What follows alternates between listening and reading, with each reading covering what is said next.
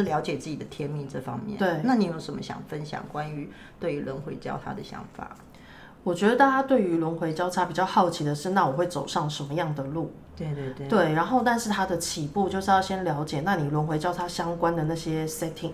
它的出可能出现的行为模式，或者是去了解说，你大概都在这里面绕的圈圈之后，你要怎么样能够带你走上那个对的路？嗯、那个感觉是什么？就轮回交叉比较多是这个，另外就是去比较一下轮回交叉，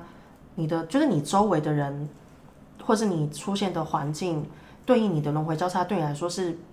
让你的轮回交叉变得更简单，还是变得比较有阻力？嗯嗯，对。然后这些最后就是变成一个，你理解完之后，你就会知道哦，原来我我是怎么了。我觉得很棒的地方就是在人类图打开来轮回交叉，其实你会看到数四个数字嘛。嗯。那但是如果你学人类图到后面，你就会知道。大概就是你黑太阳的那个数字，嗯，啊，就是黑色那部分的第一个数字，嗯，其实其他三个闸门去支持这个，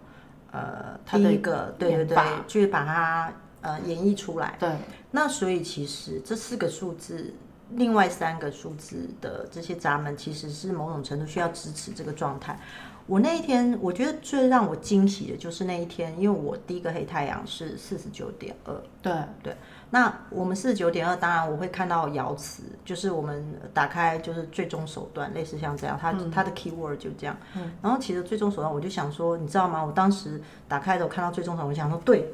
不要把老娘逼急了。然后我就告诉你，我就采取最终手段，最后怎样怎样怎样，类似像这样。后来，呃，你那天有跟我讲说，以你的角度去看那个窑子，我我，但是其实我我自己原本还没有听你解释完之后。我那时候的想法真的就这些，嗯，但是其实当你跟我解释四十九点二那个最终手段的时候，你知道我我整个就，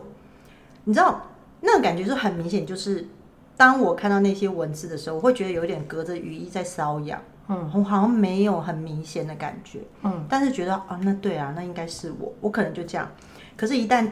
听到你解释之后，我会发现我回不去，我我甚至很希望你把每一个东西都跟我说一遍，就是。我可能那二十六个我的闸门啊，那后面接的点起那些东西，我都希望你跟我说一遍。所以你那时候告诉我说我是九点二的状态，你可以再讲一次吗？就是说那个状态是，我想听听看。我也希望大家这个听众朋友也可以听听看。就我其实一开始、嗯、应该，我先从一开始我发现的这个状态是。我发现四十二呃四十九点二里面的行星是有提到冥王星，嗯，然后因为四十九号闸门本身就已经是在我想象中，它就是一个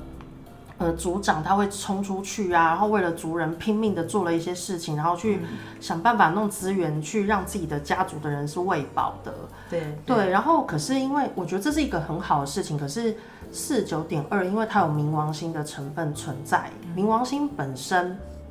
就带着很深层的一个执着，然后只要冥王星的能量存在，我觉得都会有很多，譬如说一些议题存在，像是背叛、剥夺，然后但是也会兴旺，嗯。然后或是很努力的打拼，甚至于比如执着、血腥、杀戮这些都有。嗯，然后所以当点二的这就是四十九点二出现的时候，我觉得有这样子的设计的人，他一辈子不停的会被伤害。嗯。但是也有可能别人觉得他在伤害别人，嗯嗯，然后所以他会不停的遇到，比如说攻击、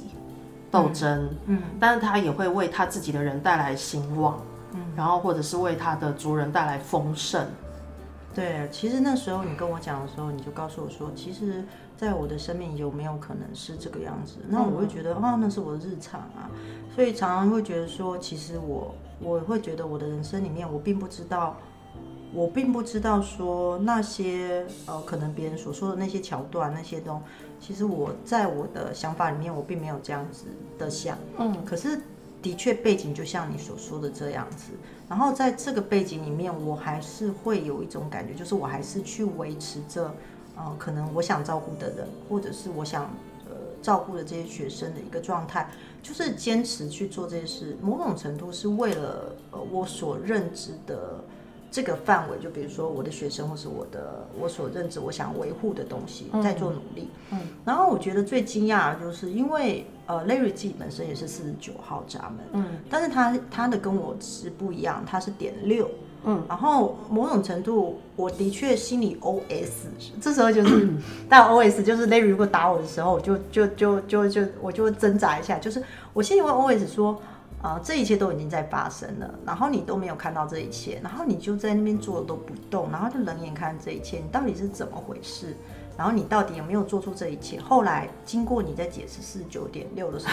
我突然觉得啊、哦，我懂了。对，因为那时候我看到，其实我先讲一下为什么会发现这问题是，以前我在看瑶池的时候，我没有特别的去。把占星的逻辑带进来，嗯嗯，然后主要是因为我们那时候上课的时候，其实我们大家没有人讨论出来占星到底在人类图里面。虽然人类图世界其实是有占星一部分，对，然后可是我看不出来，就我我找不到，然后所以我们每个爻辞不是什么东西在上升，什么都在下降，它都是一个行星的代号，我就把它当成一个标点符号，咻就晃过去。对，我也是把它当标点符号。对，然后直到有一天呢、啊，我那时候在看六十二号闸门的爻辞的时候，我突然间发现，哎，为什么它这个点几的竟然是海王星？嗯，因为海王星是一个就让你看不到真相的一个行星，但你六十二号闸门跟细节或者是跟证据有关的，你又看不到，这代表你其实一直搞不懂状况。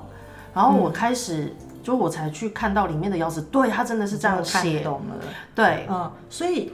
所以像它的九点六的状态，就是我会导入海王星，就是因为四十九点六有海王星。嗯、对对，然后因为海王星它本身除了看不到真相这种比较负面的状态下，比较呃高层次的是，也许它会往灵性层面走去，嗯、或者它有比较高的标准跟梦想或蓝图。是是，这是它的上升。嗯然后，所以要让四十九点六的人愿意去做，除了这个有可能他真的很确定这件事情能够为大家的灵魂带来疗愈，或是对他自己的灵性层面有所提升，嗯，但也有可能是今天的这件事情可以达到他要的标准，他的那个崇高的标准跟理想，他会愿意做。嗯，但大家可以注意一下他的下降在土星，嗯，所以土星一定是跟你拼了命的，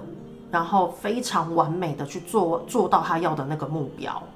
可是呢，如果今天土星他评估完，他就这么务实，他土星评估完之后觉得我做不到那个目标，这世界不可能有发生这种事情，他就不做了。哦，所以某种程度，你听听你讲完之后，你知道吗？我对 Larry 的 OS 就降低大概百分之八十。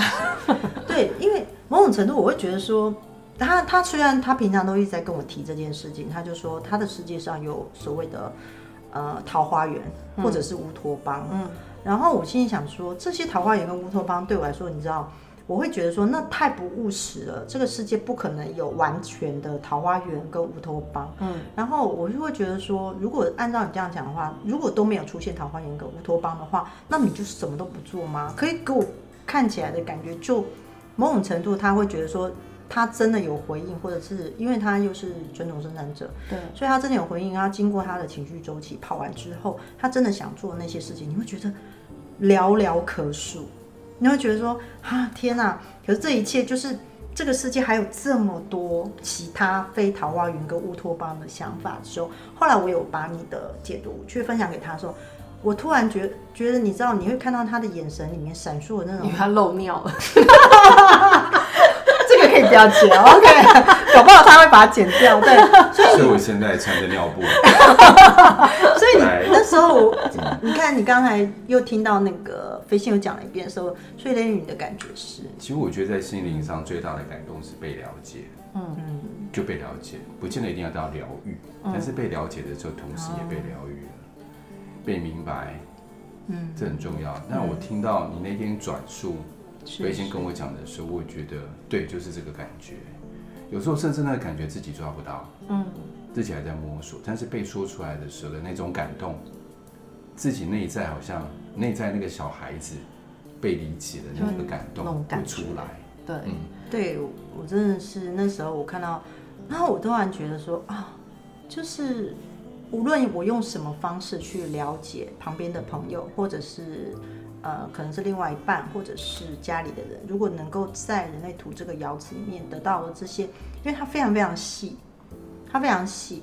它那些细，甚至你没有办法说，就像你刚刚讲的，我回到内在权威跟策略我，我好，我知道我是什么权威，然后做决定。可是呃，你跟人之间的互动还是一种肉搏战，嗯，就是说你你在当下你就要下决定，或当下你就可能，然后你可能没有机会，甚至没有机会再多了解这个人了，你可能就决定拂袖而去，或者是算了，或者是管他的，嗯，像很多心里的 OS，甚至也许别人对你，对我们自己也可能是这样，嗯，所以当你在跟我讲瑶池这件事情的时候，我突然有一个，你知道我心里有一个锁打开，就是，对。没错，就是这样，就是某种程度好，就算他我就算是上脑，好，就是说啊，我是脑袋思考，可是某种程度就是那种感觉，就是我真的不能理解那到底是什么，那我也不用你帮我巨细靡遗的解出什么，但你告诉我这部分的时候，当雷雨跟我说，对，我说不出口，我也不知道那是什么，但是。但是当我知道这部分，我突然明白这件事情的时候，我跟他之间有些事情就松绑很多。嗯，嗯，因为很多事情我会去看到说，或者是回头去想说，哎，对，这些事其实是他还没有觉得达到心理标准那些部分。嗯，嗯，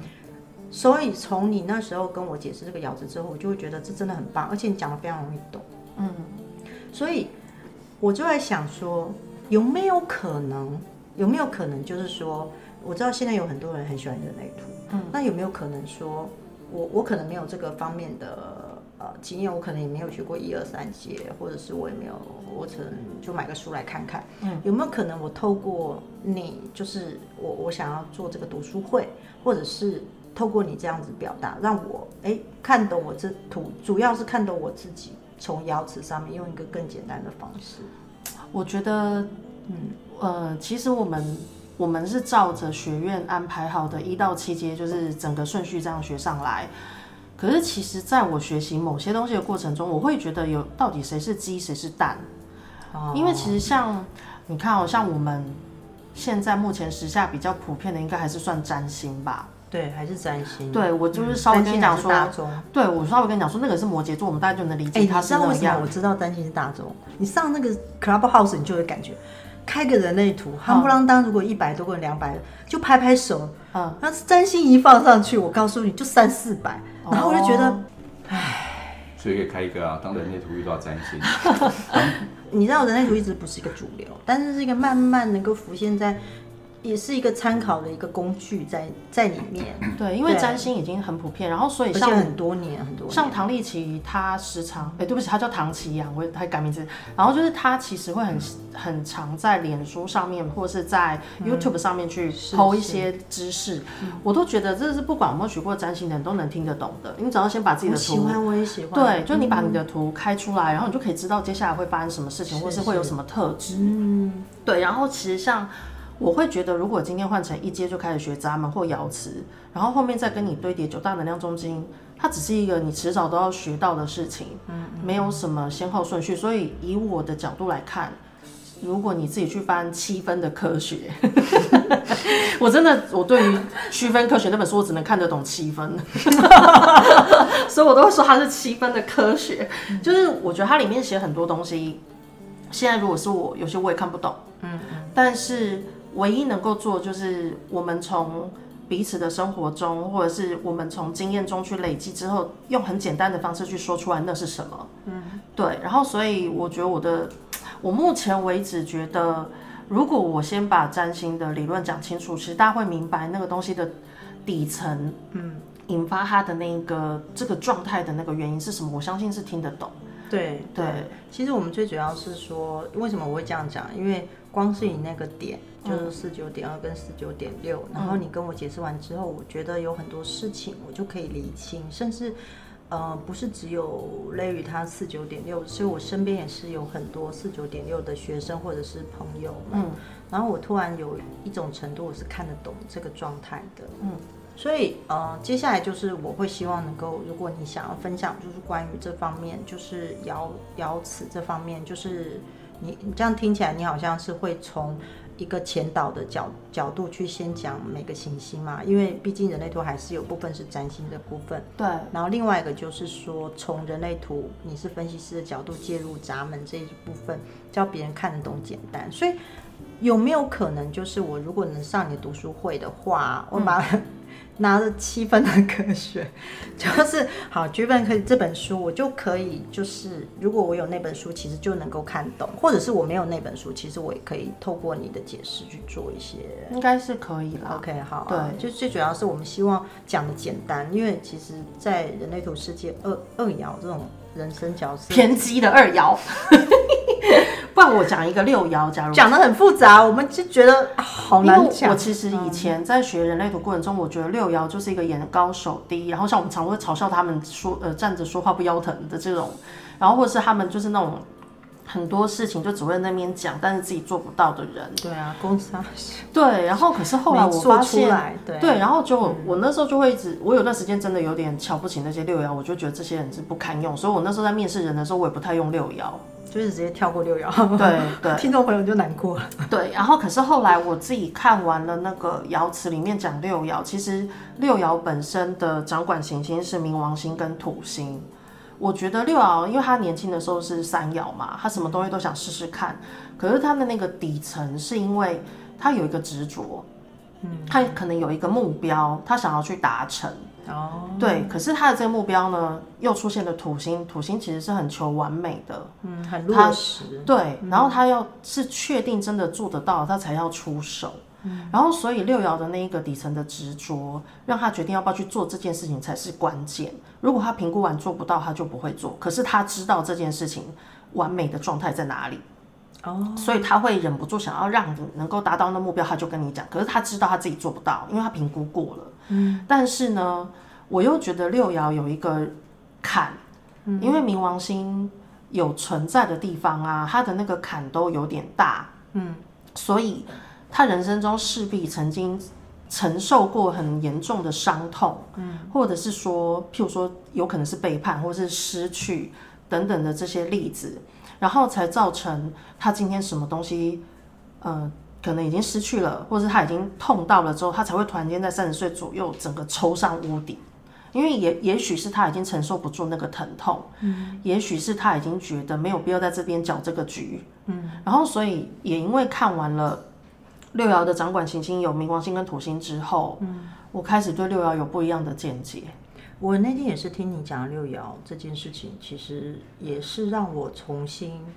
去。将过去对六爻的想法重新又理理理了一遍。嗯，因为我们家族里面，家里面几乎都六爻。嗯，呃，应该说就六爻了。嗯嗯嗯。对，然后不管我爸爸妈妈、弟弟，嗯，旁边人几乎都六爻，所以我一直在跟六爻的人在相处。那当然，运用人类图，在我没有听到你这个论点之前，我当然因为我们爱他们的，当然不会在。可能用人类图方式，我去贴他标签，类似这样这样，但我心里会知道说啊，有可能是什么。对。可是后来我觉我发现没有一个绝对的答案。应该说，你的人生有有时候，我觉得我后来领悟到一件事，就是我不能用那当下觉得的事情而觉得对它就是这样。嗯。可是如果我走了这么长，你看后来你告诉我说，其实有可能是这样的时候，我突然。某种程度，我觉得我更深入的了解他们，然后更看得懂他们，然后更明白说，我不确定我自己，我现在知道这一切是不是它是绝对的，嗯嗯，但我可以知道一件事，就是我能换更不一样的角度去看他们，对对，对，甚至有可能会去想说，如果今天是我，我可能也做不到，嗯，那如果我也做不到的时候，我。我并不知道他走的路，或者他心里那些伤痛到底是什么。我觉得某种人就是你跟我讲完之后，我就会觉得，嗯，对，就是这样。甚至你跟我讲的时候，我会觉得我也得到了疗愈，因为过去对他们的不理解，或者是身边可能发生一些事情的不理解，嗯，可能让我还抓着不放，嗯，或者是可能想起来还会 murmur。反而是你跟我讲之后，我就会觉得，对，就是这样。我们那天不是也在聊四爻？然后当我发现四爻原来他的行星有天王星的时候，我就笑出来，因为以前我都觉得交朋友就是交朋友，不就是朋友嘛？对呀、啊。然后可是我看到天王星之后，发现，嗯，其实四爻的朋友层次要到三教九流，他就是什么样的状态下，跟他生活层面不一样的朋友，他也交得到。嗯。然后只不过他的习惯会分内外圈而已。对，他会跟像我们也会讲说，其实五爻也会交朋友，可是五爻的朋友他要的是那种轻松相处的。嗯，对。可是四爻的朋友就是多彩多姿的。就我觉得它的层次也不太一样，那个运作方式。有啊，你那时候跟我讲说，就是说是要交朋友，其实就是要拉，就要讲话，对对，或者是我们要互动，或要交流，类似像这样子。对对对，就是某种程交三教九流都要都是，但是也会因为说，可能我这个生活圈圈，我可能也接触不到三教九流，但是。如果接触不到，我会透过朋友就会有分享说，哎，有有这样的状态，然后我可能就知道一些事情。嗯、所以，嗯、呃，刚刚你讲的五爻，就是你想要交那种比较轻松能够交的朋友，对，开心的，对，轻松又开心的，这就是蛮有趣的部分。嗯，然后当你这样的分享，我就会觉得，因为如果在前导里面这样子的，你的这个读书会里面能够加上这个前导，我相信。嗯，来参加的人会更明白这件事情。嗯嗯嗯嗯，对，所以我就是蛮期待的。后来我会发现，对，原来跟占星也真的有蛮大的关系。然后后来才发现，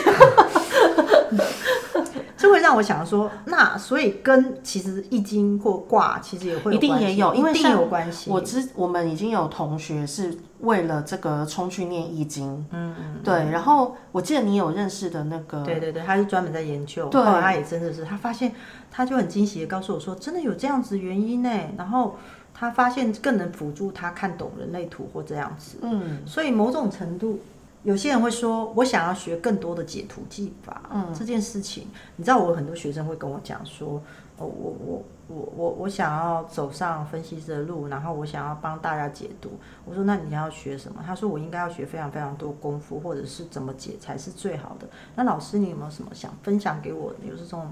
比较厉害的一种，可以一刀就给他下去，然后就让他觉得准。嗯，然后你知道我那时候觉得我会翻白，对，就是什么叫准？我在学习的过程中，其实我们真的有学到很多很多的解读技法。嗯，然后可是当时很困扰我的事情是，我会觉得啊，解读技法就有点像是我有很多炒菜锅，嗯，我有很多煮饭的工具，什么都有了这些设备。它都是一个技法，可是我没有基本功，我不知道这东西要怎么弄，我没有材料。嗯，然后所以有时候我会觉得，当你有材料的时候，你自然而然很多东西就都 OK，都会水到渠成。嗯，然后也因为这样，我们整群人其实都是非常沉迷在去研究它的背后，因为像我们同学里面有一个是玉文嘛，就是五一的玉文，他就有跟我聊过这件事，他就说有些爻辞啊。你看到他写那样，他交代你这件事情要这样，代表其实你做不到这样。嗯，你要看得懂他背后跟你说的，甚至于像我，我后来看的某些爻辞是，他们天生啊出现的时候，周围的人永远都比他强。嗯，然后或者是说，你会发现他永远都被人家不重视，那是一声叹息。对，然后或者是说，有些爻辞的人出生，他天生就是他的生命中就充满杀戮。嗯，在古代啦，可是现代可能是充满人事斗争，嗯，或者是永远就会有人嫉妒他。嗯，我觉得这是去看懂爻辞之后，你可以理解为什么你老是会遭遇这样的事，嗯，因为在占星的理论里面有讲，你的出生时间就已经决定了你这辈子的灵魂要来学习什么样的课题。那如果今天占星跟人类图是一样的，你出生的时候就决定这张图，可见的你的你就是要去经历某一些灵魂的课题，对。然后说，我觉得他在这部分比较多的，会让我比较想导向这一块去，这样。OK，嗯，这样听起来就很像说，像 Larry 你在学那个身心灵的部分啊。嗯、我相信在这个世界，嗯、呃，身心灵世界有很多人会问你说，我我想知道我来的目的是什么，我、嗯、我这辈子要做的是什么？对对。那通常当学生到你面前来问你这件事的时候，你都会怎么告诉他呢？我怎么告诉他？嗯，我会带他自己去看啊，我不会告诉他答案，因为这个答案我没办法告诉他。嗯嗯，我只能让他自己去看，因为有一个状态就是，当他自己看到，他心甘情愿。如果来告诉他有某种状态之下，他会认为那是我还是我？嗯，不是他自己，让他自己去感受。嗯嗯，对对，像我们图里面有很多，我觉得是相生相克，或者是和谐共振的状态。有些人他的设计就是来最好是自己一个人，可是偏偏他就多了一些必须要跟别人相处的时候。嗯，那我觉得我目前解读过的个案，有些人觉得这样很好，他可以调配时间；有些人会觉得他很痛苦，因为他想要完全一个人，或是他完全想跟家人。就我觉得这是到后来，就像 Larry 刚刚有说的，在于还是他自己的的感觉，他自己的状态。对啊，某种程度我会发现说，虽然同样类似这样状况，就像你刚刚讲，嗯、他可能觉得没关系，我可以调配时间，对，蛮好的。嗯，然后有些人可能就是我我想要独处，结果我必须还是得做这件事情，对，他会觉得很痛苦，所以某就变成说，好像就是还是要从自己的角度跟观点去看那个感觉，嗯、就像对。Larry 呃，他有做催眠嘛，然后催眠有很多都看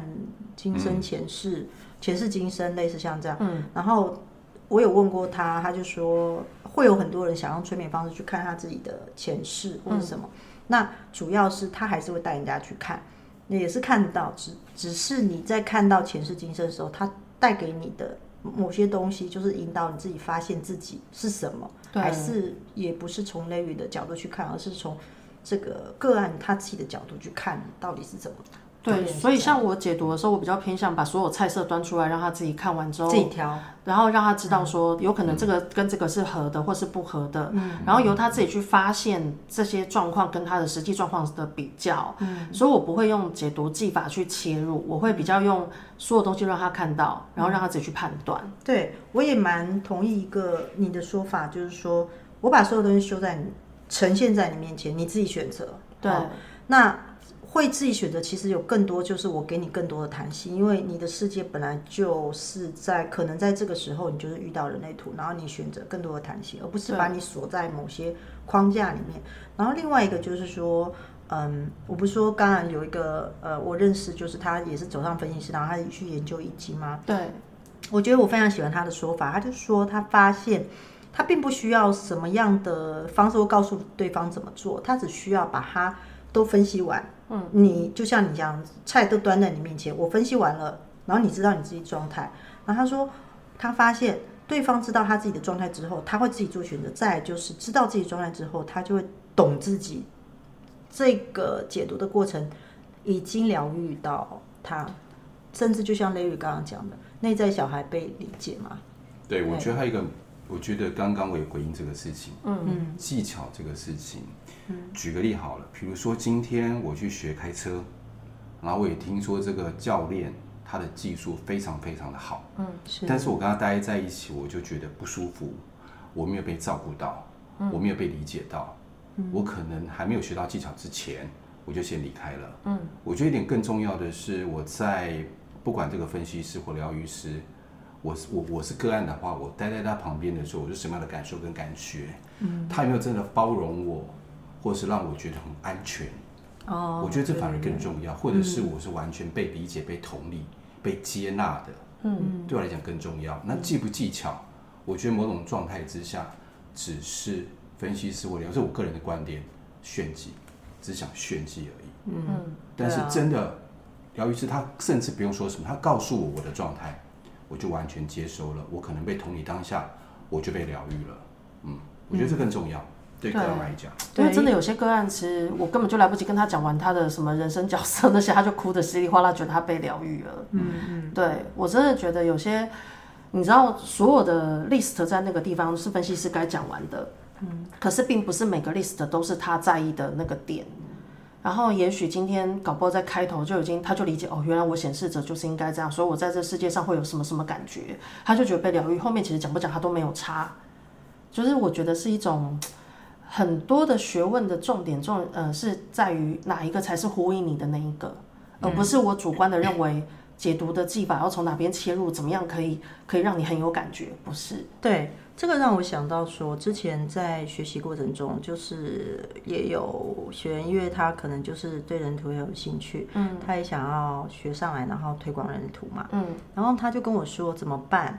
我只不过读到第几节。然后这些所有都是学长姐，然后都已经读到六七节以上，甚至拿到分析师。那我讲的别人会理会吗？好，类似像这样，我就跟他讲说，讲人类图这件事，其实并不是你有多背后多丰厚的知识，它只是支持你。你知道这一切之后，你怎么去告诉对方？而你告诉对方，不是用知识去碾压他，而是你是不是能理解，让他也理解自己。你所展现出来的那个温暖，在这里面的一个状态，而不是说你就不懂，你看你不懂，你怎样，你你就不懂，你你应该知道更多，这样这样这样，而不是用这种方式。那如果是这样的话，其实我会觉得说，说真的，那就是书本上的东西。那其实也只是说，就很像我是你学姐，然后我懂得比你多这些，而是。这反而不是，反而是惨的是，我有时候觉得学姐不一定懂得比学妹多。我觉得，因为我觉得人类图真的懂得多的人是天天在摸的人，他不停的接触学生，不停的接触个案，不停的去验证，把这整个带到他所有生命中。嗯，可是接触的，如果有人念完分析，他就放在那边什么都没动。嗯，他是空有一身好好本领。但是他也许讲的很多东西你没有办法那么打动你，因为他可能就只是照着课本讲给你听。嗯，对，我反而觉得不一定学姐或学长就比较厉害。对啊，对，所以其实就是看你这，我觉得就很像啊、呃，如果人类图是一个方式的话，应该说引导师或者是分析师的方法百百种，主要是哪一种对呃个案是收得进去的。嗯，当然有些分析师我知道，或者有些引导师的方式就是我先把你打趴落水。然后把你骂一顿，然后口水先吐，就是骂你一顿，然后结果你就会醒了，然后过一阵你再来找我，类似这样，这也是一个方式啊。因为因为怎么讲，好说歹说，可能你也不见得听懂。嗯、然后一次就是先把你先把你插刀一下，然后你就会有感觉。然后有些方人的方式就是可能会说，我先告诉你，你可能理解你，然后让你觉得哎，人生还可以继续走下去的这个部分，嗯、然后可能就。可能也走上人类图，也有可能，所以每一种人用的方式会不同，主要是你收都收不进去，好，也许你觉得有趣才会收得进去，也许你觉得要给你插刀你才收得进去，也许你就觉得把你打两巴掌你就收得进去，或者是也许你觉得温柔让你对待你，然后你觉得温暖你才可以。终于有人可以理解你的一个区块，你才收进去，这都是一个方式。嗯，选自己能够收得进去的方式是最好。对啊，但适应别人适合，并不表示自己适合啦。因为像有些人来解读，他的重点不在于留意他自己，也许他只是想要埋在那个知识海，嗯、也会有。我真的觉得人百百种，这种时候我都想把他 pass 走。对，pass 给我觉得就是有知识海的人。对，OK。好，今天非常谢谢大家。就是说，因为我们希望说，灵魂事务所能够让一个，就是说，我们在人类图世界，你不等懂了，呃的分析，呃，这个分析的世界或引导师的世界，然后在解读世界，你能够多了解一些。再就是，原来瑶池是这么有趣的东西。然后飞仙本身又是理工背景，又有占星的呃背景，然后再就是人类图的分析师这方面，然后跟我跟 Larry 这样子讨论。今天很谢谢飞仙到这边来。谢谢，再见。没那么快，我们有我们要走，好不好？好，就这样子，拜拜。OK，谢谢大家。